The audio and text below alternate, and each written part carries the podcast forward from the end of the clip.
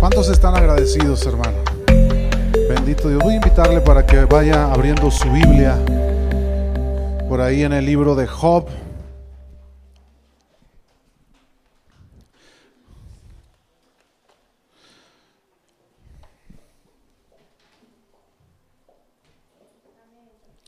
Libro de Job, capítulo 13, versículo 13, versículos 13 al 15, hermano. Vaya abriendo rápidamente su Biblia.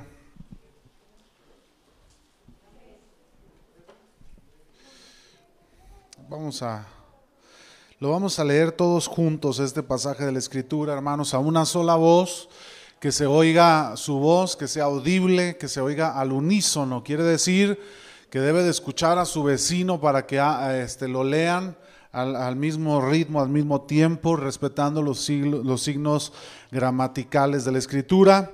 Y versículo 13 al 15 dice la palabra de Dios en el nombre del Padre y del Hijo y del Espíritu Santo. Escuchadme y hablaré yo, y que me venga después lo que viniere. ¿Por qué quitaré yo mi carne con mis dientes y tomaré mi vida en mi mano?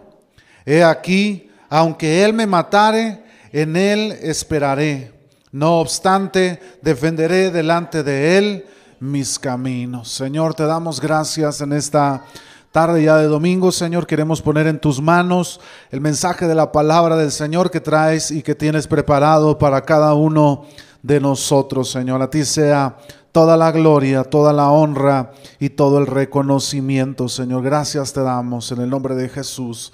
Amén y amén. Muy bien, eh, puede tomar su lugar un momento, hermanos.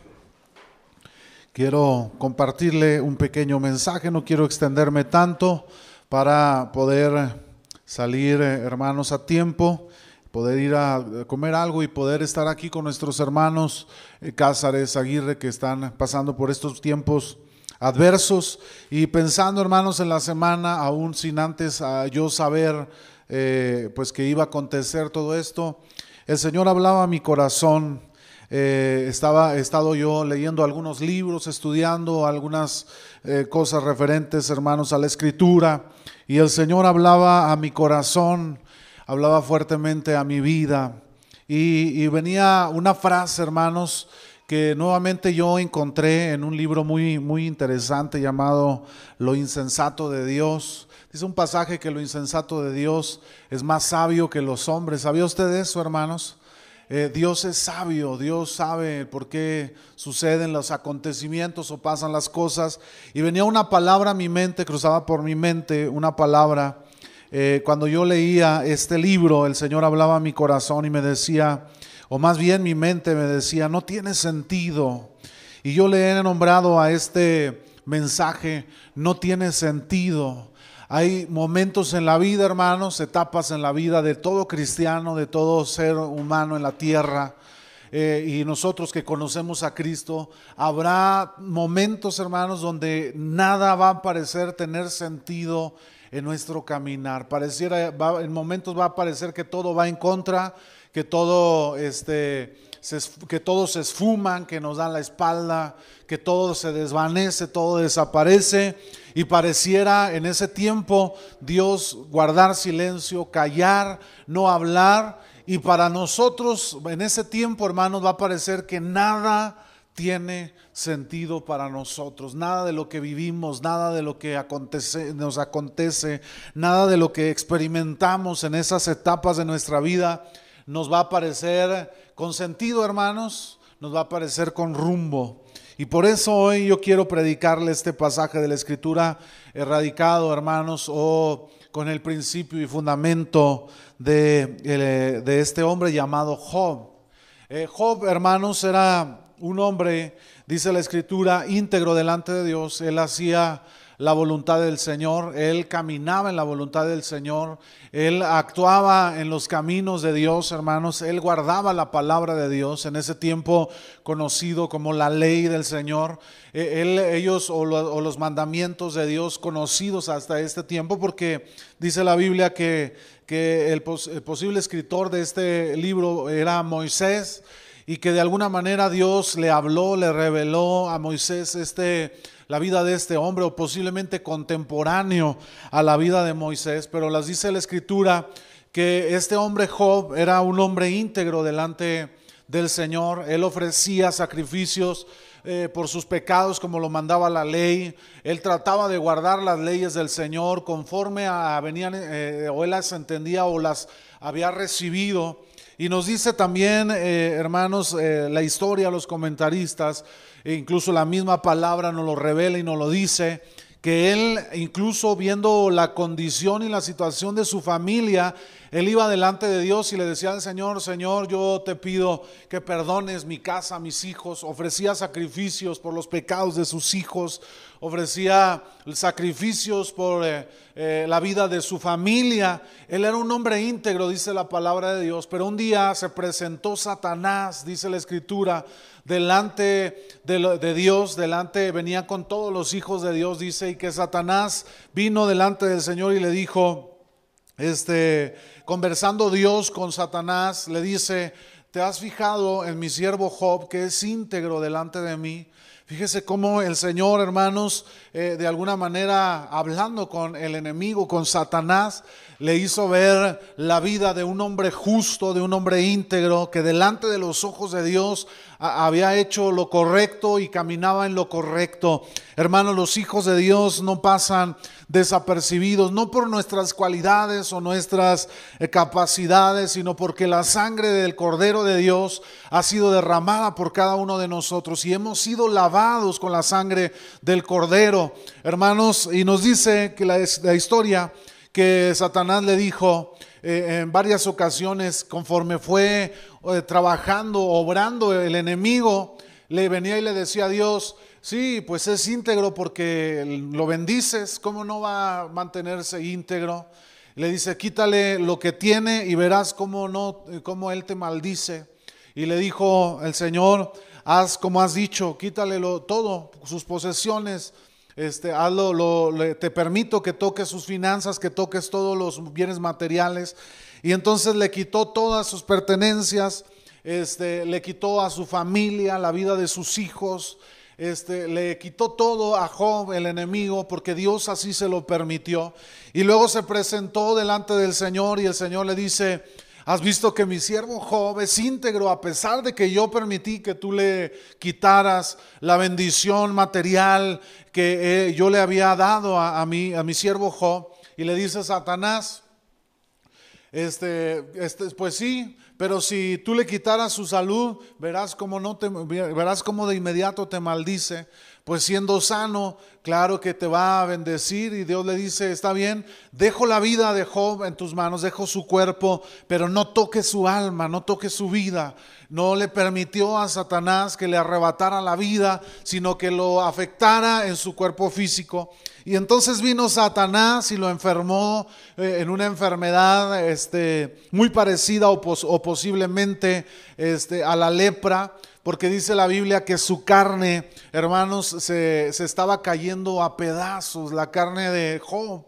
Job terminó en una condición, hermanos, en la que eh, nadie desearía estar en ninguna situación. Le quitaron sus bienes materiales. Job era un hombre próspero, rico.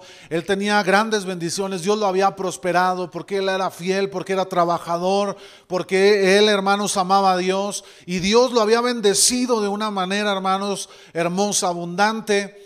Eh, Satanás se lo quitó todo, no le dejó nada, sus propiedades, sus siervos, todo desapareció, hermanos, la riqueza de Job, le quitó a sus hijos, a sus diez hijos, todos murieron en un temblor, les cayó eh, la, construcción de la casa donde estaban encima y ellos murieron ahí aplastados en ese terremoto.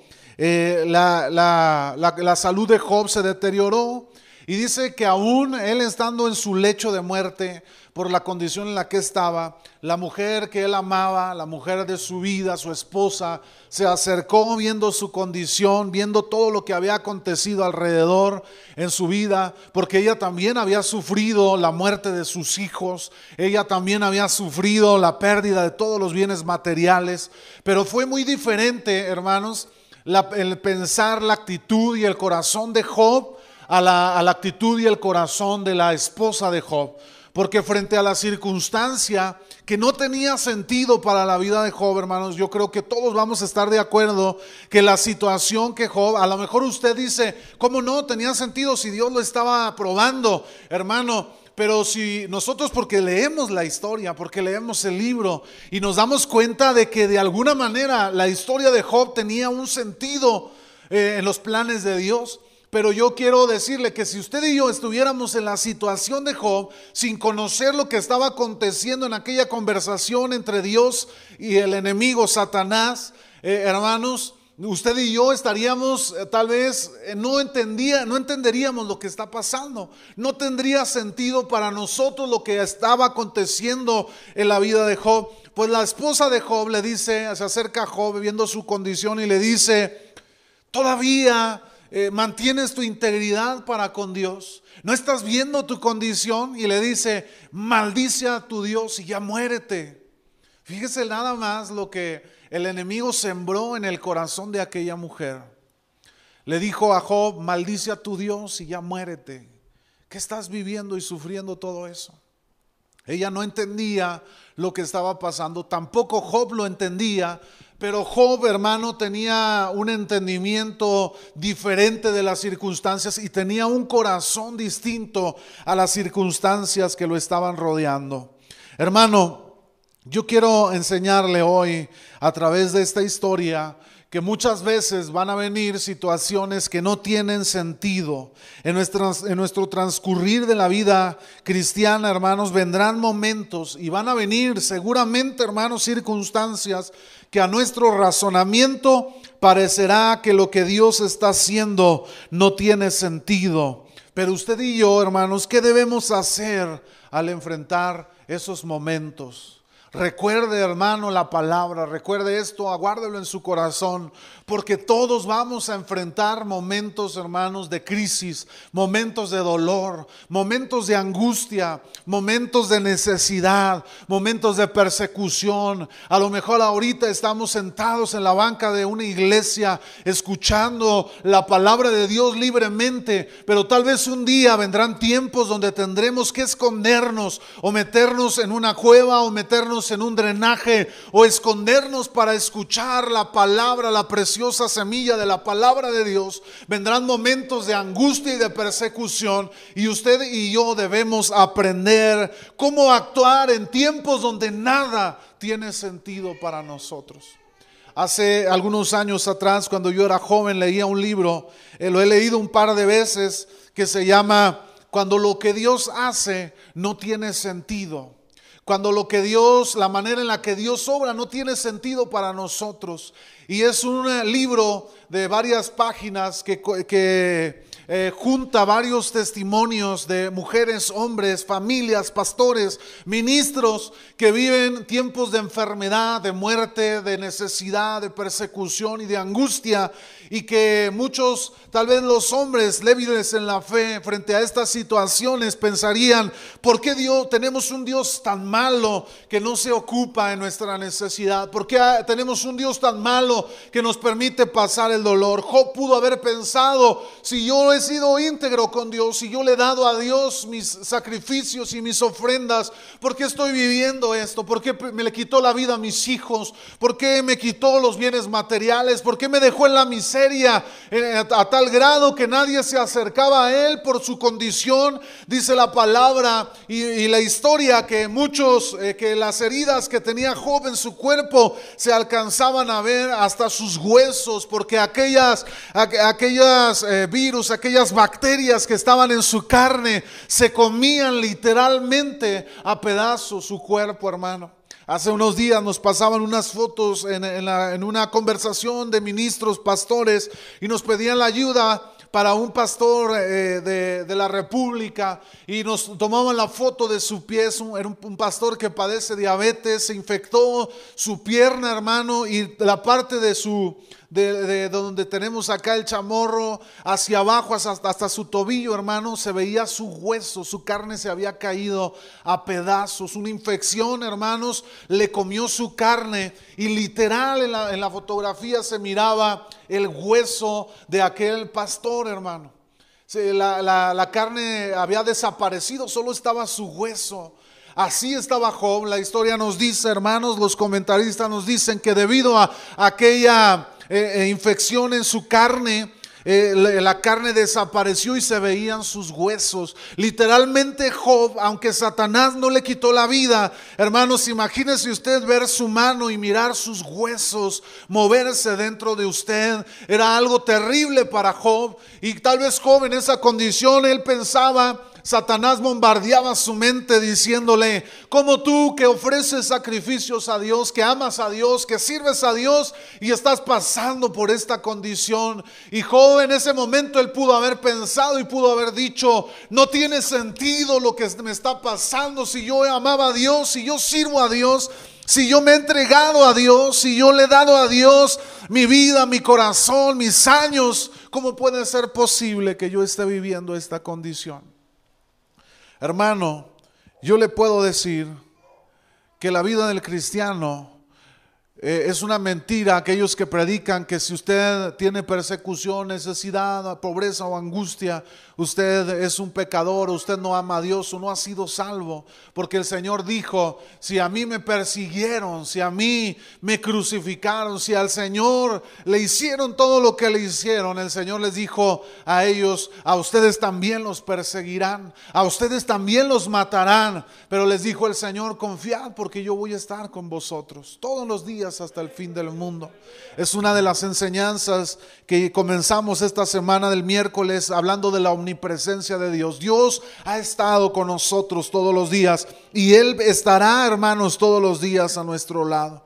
Yo quiero decirle, hermanos, a través de esta historia, que debemos entender que todos vamos a atravesar por la crisis donde nada va a tener sentido para nosotros estar frente al féretro de un familiar, un padre, una madre, un hijo, un, hermano, un ser amado, hermano, frente ahí pudiéramos pensar, no tiene sentido lo que estoy viviendo, no tiene sentido lo que está pasando frente a situaciones de enfermedad. Predicaba eh, eh, el, evangelista Magdiel Pastrana, esta, esta vez que estuvo con nosotros hace unas semanas, él decía que una de las luchas que él tenía en su mente y en su corazón, dice, yo me preguntaba, pero yo fui un niño, yo era un niño que no, desde muy pequeño conocía a Dios, desde muy pequeño el Espíritu Santo lo bautizó, desde muy pequeño él este, eh, se dedicó a predicar la palabra de Dios y él decía, yo nunca tomé, nunca fumé, nunca me drogué,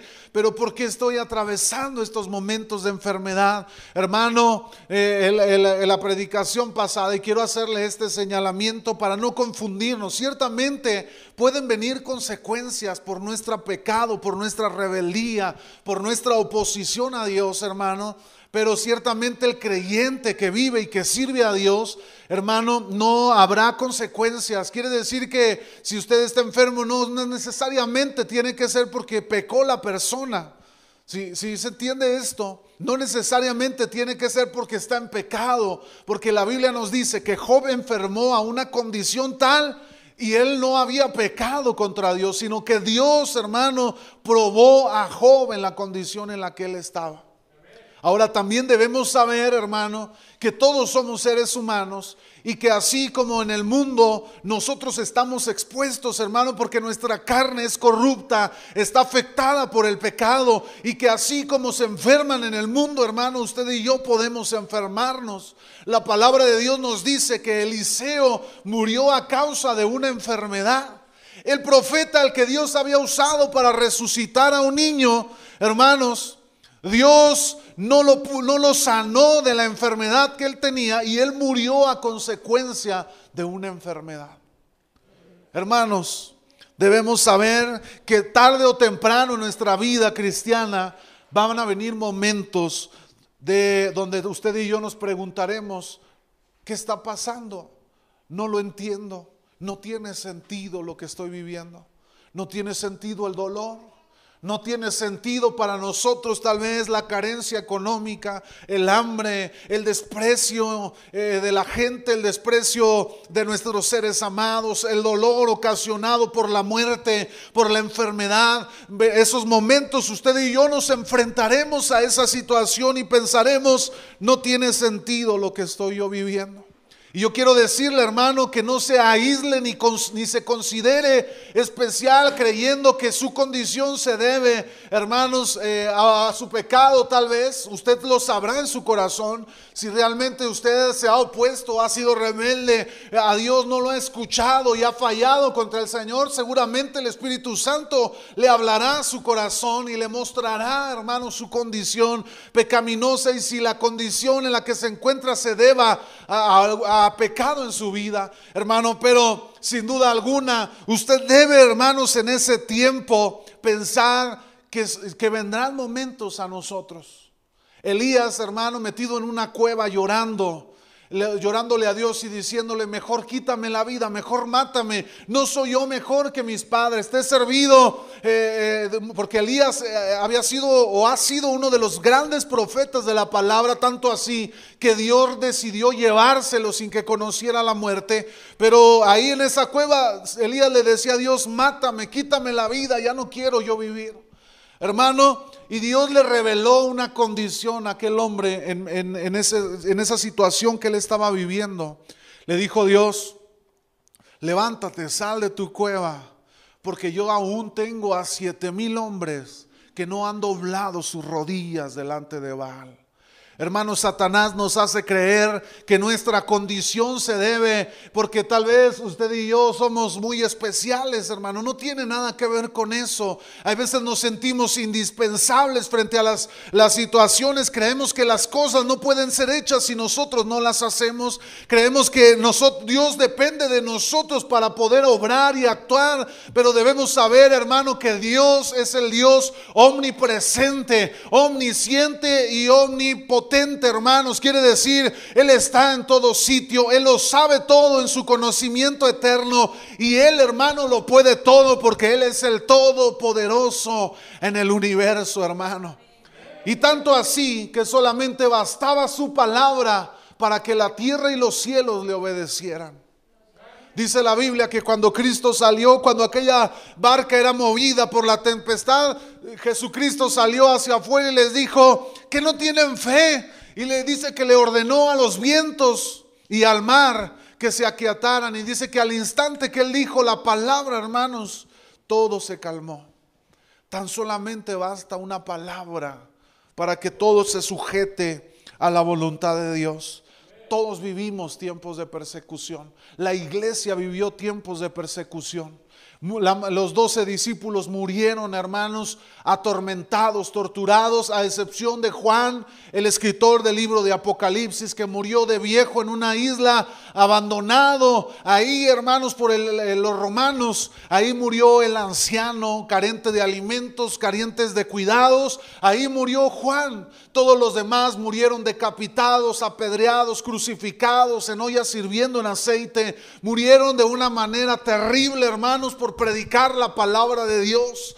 Hermano, vendrán momentos difíciles a nuestra vida, momentos de dolor, pero esos momentos, hermanos, esas situaciones no son ajenas a nosotros, no son ajenas a Dios delante del Señor.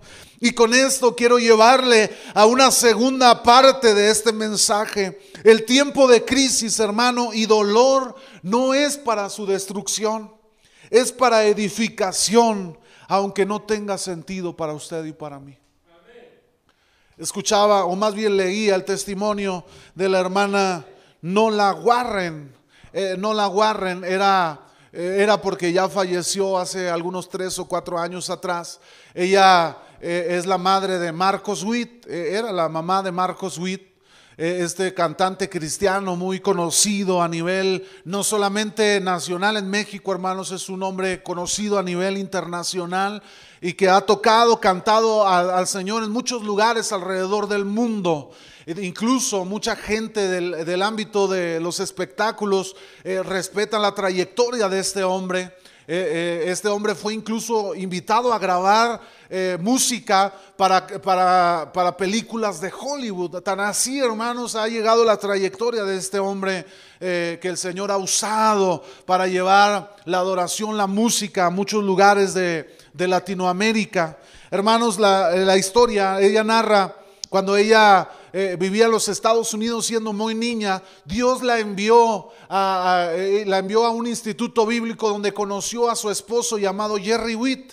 Y estos dos, eh, hombre y mujer, se enamoraron en ese instituto bíblico, pero aquel hombre, Jerry Witt, tenía una pasión en su corazón, un llamado de parte de Dios, y ella narra en su libro Lo insensato de Dios, donde dice eh, que Dios, eh, aquel hombre le decía a ella, yo me voy a casar contigo y nos vamos a ir a México, a Durango, a trabajar allá en, aquella tierra con los indígenas, con la gente, para predicar el mensaje de la palabra de Dios. Ellos se casaron, tuvieron muchas carencias, vinieron a Durango, dice que pasaron hambre, pasaron eh, necesidades, la gente se oponía al Evangelio, estamos hablando de los años 60, por allá, hermanos, 70, eh, no había una apertura para el Evangelio como lo hay hoy en este tiempo, y sufrían persecución, golpes, apedreamientos persecuciones, hermano. Y dice eh, ella en su testimonio que este hombre llamado Jerry Weed era un piloto aviador.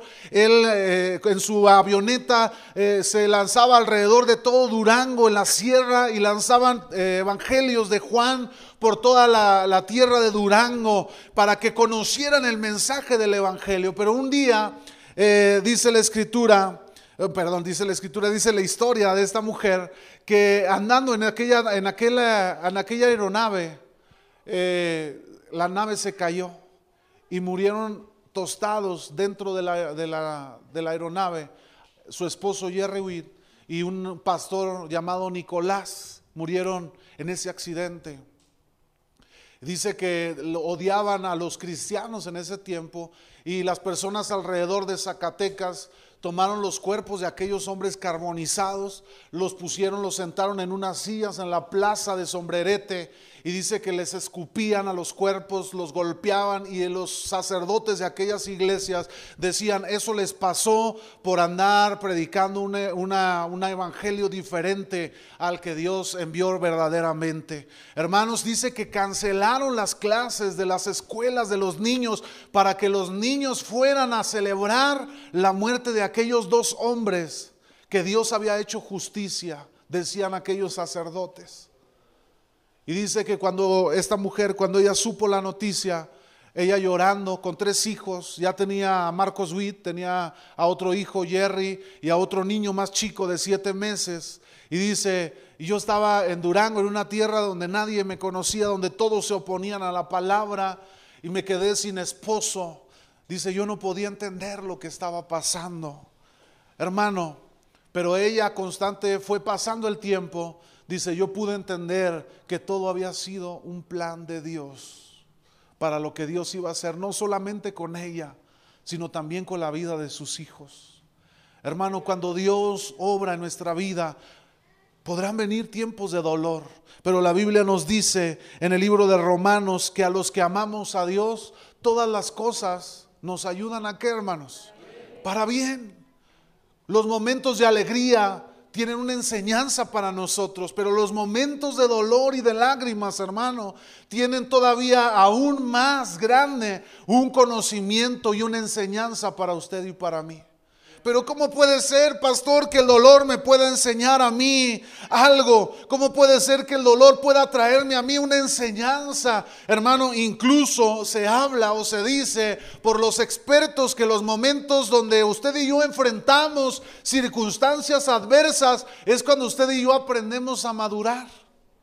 Hermanos, cuando uno se casa, uno dice, ay, uno dicen por ahí que es, este el, año de la luna de miel o los días de la luna de miel, donde todo es bonito, es hermoso, pero conforme va enfrentando problemas en el matrimonio, usted va madurando, ¿cierto o no? Hasta nací, hermanos, yo tengo ya casi 13 años de casado, que cuando oigo a un matrimonio, ¿verdad? Recién así que se casa, este, enamorados, y luego nos dice, pastor, este, yo amo a mi esposa y, yo quiero vivir toda la vida con ella, y, y, nunca vamos a pelear, y hasta uno voltea y les dice, ay, cositas, ¿verdad? Qué hermoso. Es el amor, hermanos, ¿verdad? Dice, nunca vamos a pelear, nunca vamos a discutir, porque nos amamos tanto. Pero conforme van enfrentando las situaciones, hermanos, ellos van madurando en su relación matrimonial.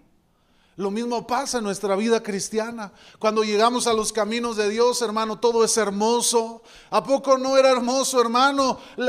Usted venía a la iglesia y tenía un hambre de recibir la palabra, pero de repente comenzó a tener eh, dificultades, empezó a tener carencias, eh, se quedó sin trabajo, eh, se enfermó, vinieron situaciones adversas y usted dice, es que no tiene sentido desde que me bauticé, desde que conozco a Dios, todo cambió, todo es diferente. Ahora puros problemas. Pero cuando usted va avanzando en la vida cristiana, usted se va dando cuenta, hermano, que todas aquellas situaciones que han venido a su vida le han ayudado a crecer su fe. ¿Cierto o no, hermano? Que antes usted lo derrumbaba, este, si alguien le hacía una cara fea, hermanos, usted ya estaba, ya no quiero ir a la iglesia.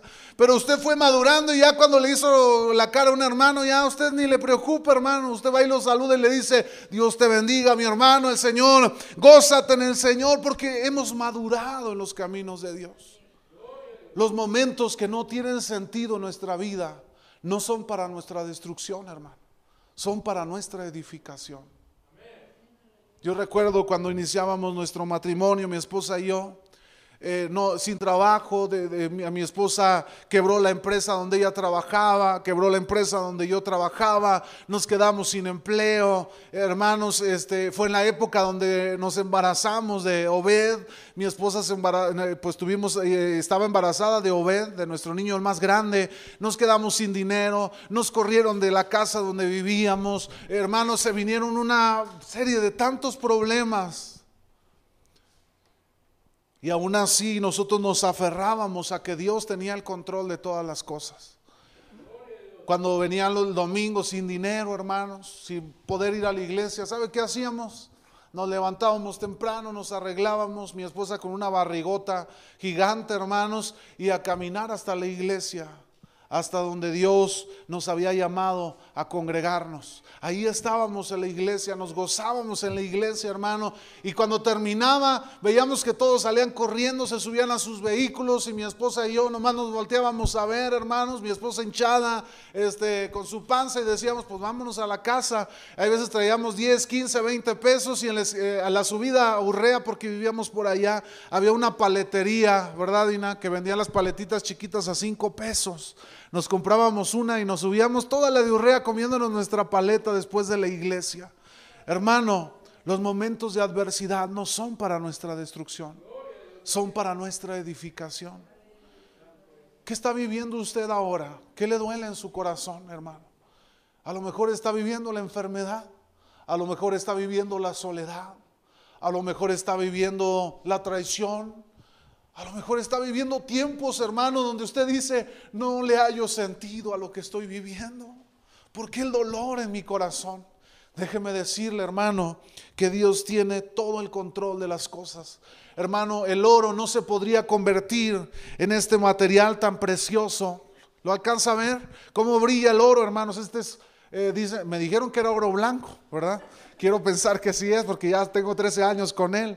Brilla, hermanos no se hace óxido, no se daña, pero para que se pueda dar este material tan hermoso como es el oro, primero se saca de minerales y para convertirlo en esta joya tan hermosa tienen que pasarlo por el fuego.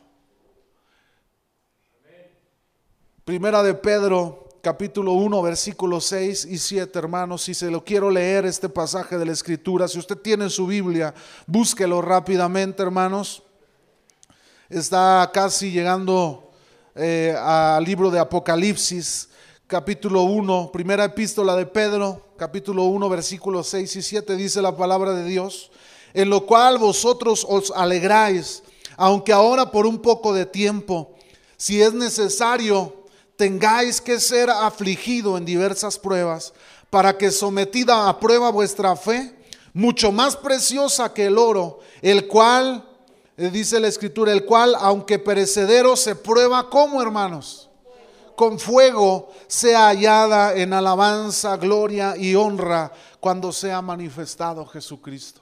Hermanos, el dolor, la prueba, los tiempos donde nada tiene sentido, vienen a nuestra vida porque Dios está pasando por fuego nuestra fe. Para que cuando venga Cristo, hermanos, sea hallada, dice la palabra de Dios, hermanos, en el versículo 7, hallada en alabanza, en gloria y en honra. El dolor no nos destruirá, hermanos. La aflicción que está viviendo no lo va a destruir. La enfermedad que está viviendo no lo va a destruir. Lo va a transformar. Va a transformar su fe y lo va a ayudar a crecer en su fe, hermanos. Cuando usted voltea a ver su camino, usted dirá, no soy el mismo porque Dios me ha transformado, ha transformado mi vida, ha transformado mi camino, ha transformado mi fe. ¿Qué está viviendo en su vida, hermanos? Dolor, angustia, aflicción. Quiero llegar al último punto, hermanos, en esta historia. Cuando nada tenga sentido para su vida en medio de la crisis, hermano, lo único que usted tiene que hacer, y aquí está el secreto, hermanos, de qué hacer cuando nada tiene sentido. Usted lo único que tiene que hacer es esperar y confiar en Cristo. Dice la Biblia que Job emitió unas palabras preciosas, hermano, en el versículo 15. He aquí, aunque Él me matare, en Él esperaré.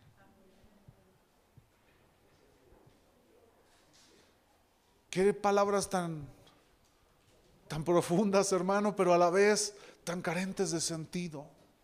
Aunque Él me quitara la vida, yo esperaré en Él. Aunque Dios me arrebate la vida, yo seguiré confiando en Él. Hermano, yo he escuchado a muchos creyentes en medio del dolor decir, ya no voy a servir más a Dios. Ya no quiero seguir más a Cristo porque me ha causado un dolor tan terrible.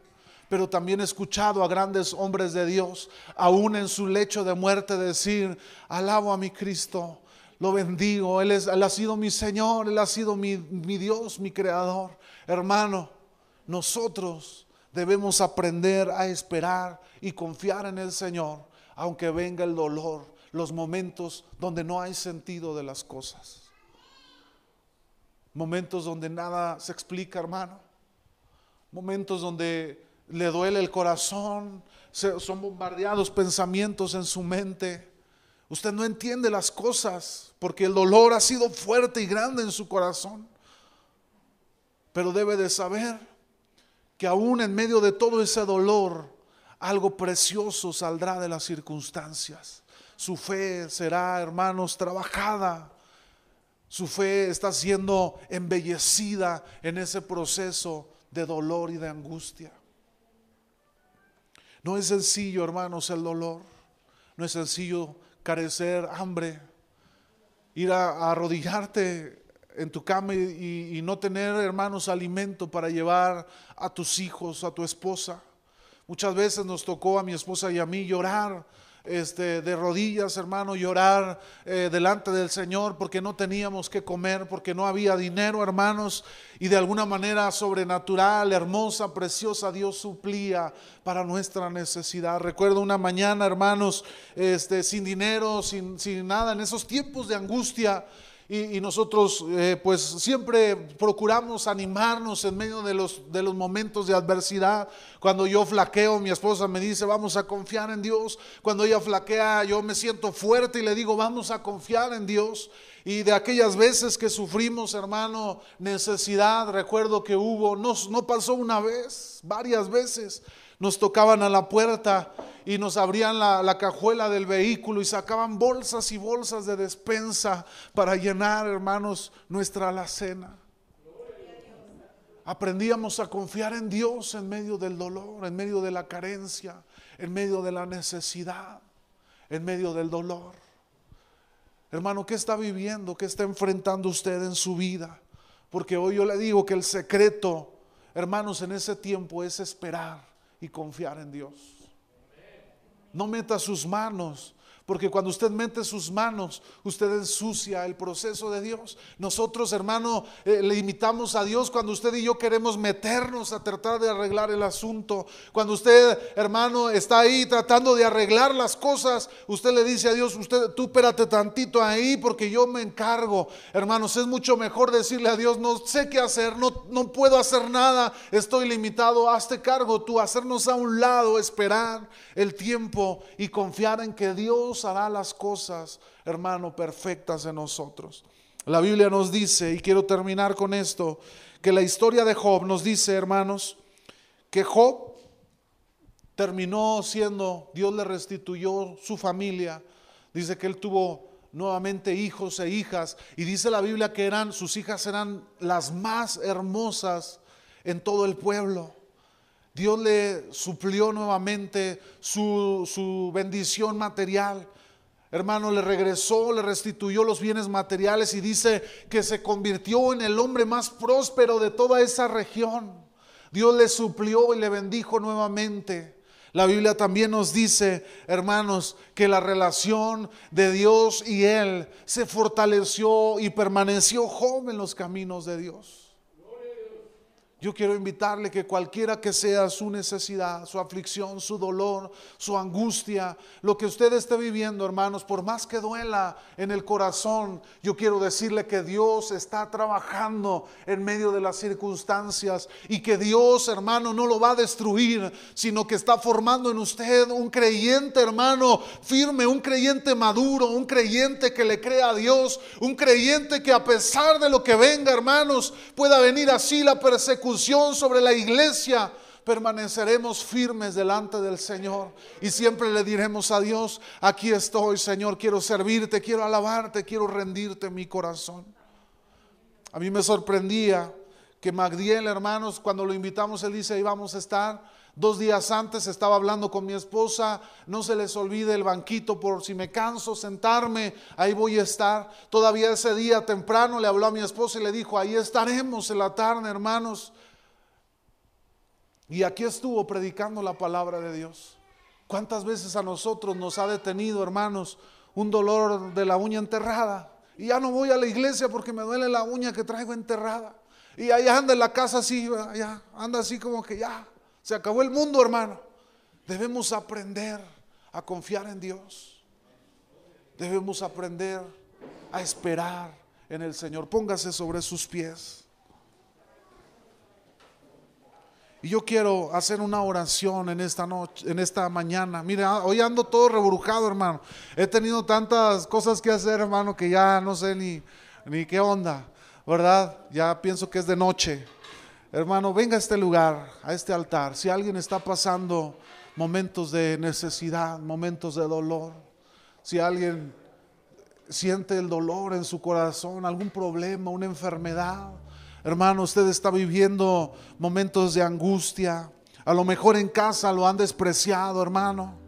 Yo tuve un amigo que cuando él conoció a Cristo, sus padres les dijeron, yo no voy a aceptar que aquí viva una aleluya, te largas de mi casa, le dijeron a aquel joven. Y aquel joven salió de su casa y se fue a estudiar en el instituto bíblico y dijo, yo me voy a ir a preparar para servir a Dios. Lo despreció su familia, su familia lo ofendía porque era cristiano ya. Hermano, que nada nos detenga, que el dolor no nos impida venir a Cristo, que el dolor no nos impida servir al Señor, que, lo que digan los demás no nos importe para seguir sirviendo a Dios. Ellos no nos salvaron, hermano. Quien nos ha salvado, ¿quién es? Cristo Jesús. Ellos no compraron nuestra salvación a precio de sangre, sino que fue Cristo quien clavado en aquella cruz, Él dijo, perdónalos porque no saben lo que hacen. Podrán ofendernos, podrán pretender apagar nuestra fe, golpear nuestros cuerpos, podrán bombardearnos con palabras que hieren nuestro corazón, pero yo puedo decirle que nada nos arrebatará de la mano de Dios, porque Él está trabajando en nosotros. Dice Filipenses, yo completaré la obra perfecta en ustedes hasta el día de Jesucristo. Hermanos, Él está trabajando nuestra vida, que el dolor, que la enfermedad, que el rechazo, que el repudio de la gente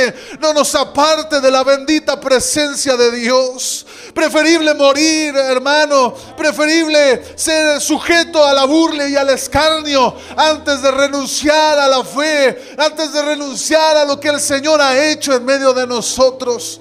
Yo quiero invitarle mis amados hermanos que están aquí al frente, que levante sus manos un momento al Señor. Yo quiero invitar a líderes, a los líderes que estén aquí entre nosotros. Vengan a este lugar, a este altar. Apóyenme a orar por mis hermanos que están aquí al frente. Venga adelante, mi hermano. Yo no sé el dolor que está enfrentando. Hoy tal vez viene diciendo, yo no, no puedo comprender tanto dolor. No puedo entender por qué tengo que sufrir de esta manera. Hoy Dios quiere hablar a su vida. No, no desconfíes, permanece. No, no renuncies, no flaquees, permanece. Mi hermano, no renuncie, no piense en renunciar, no piense dar vuelta atrás, hermano. Si hoy está usted aquí, es porque Dios lo ha llamado y porque Él lo va a sostener. Oh, mi hermano, preferible renunciar a toda relación, preferible renunciar a aquello que nos impide avanzar en el camino de Dios. Oh, mi hermano, levante sus manos. El dolor nos enseña a depender de Dios. El dolor nos enseña a confiar en Dios. El dolor nos ayuda a permanecer en la fe, viendo más allá de lo que nuestros ojos terrenales pueden ver. Señor, aquí estamos. Levante sus manos. Si usted está en su lugar, levante sus manos hacia adelante, hacia nuestros hermanos que están hoy aquí. Levante una oración ahí en su lugar.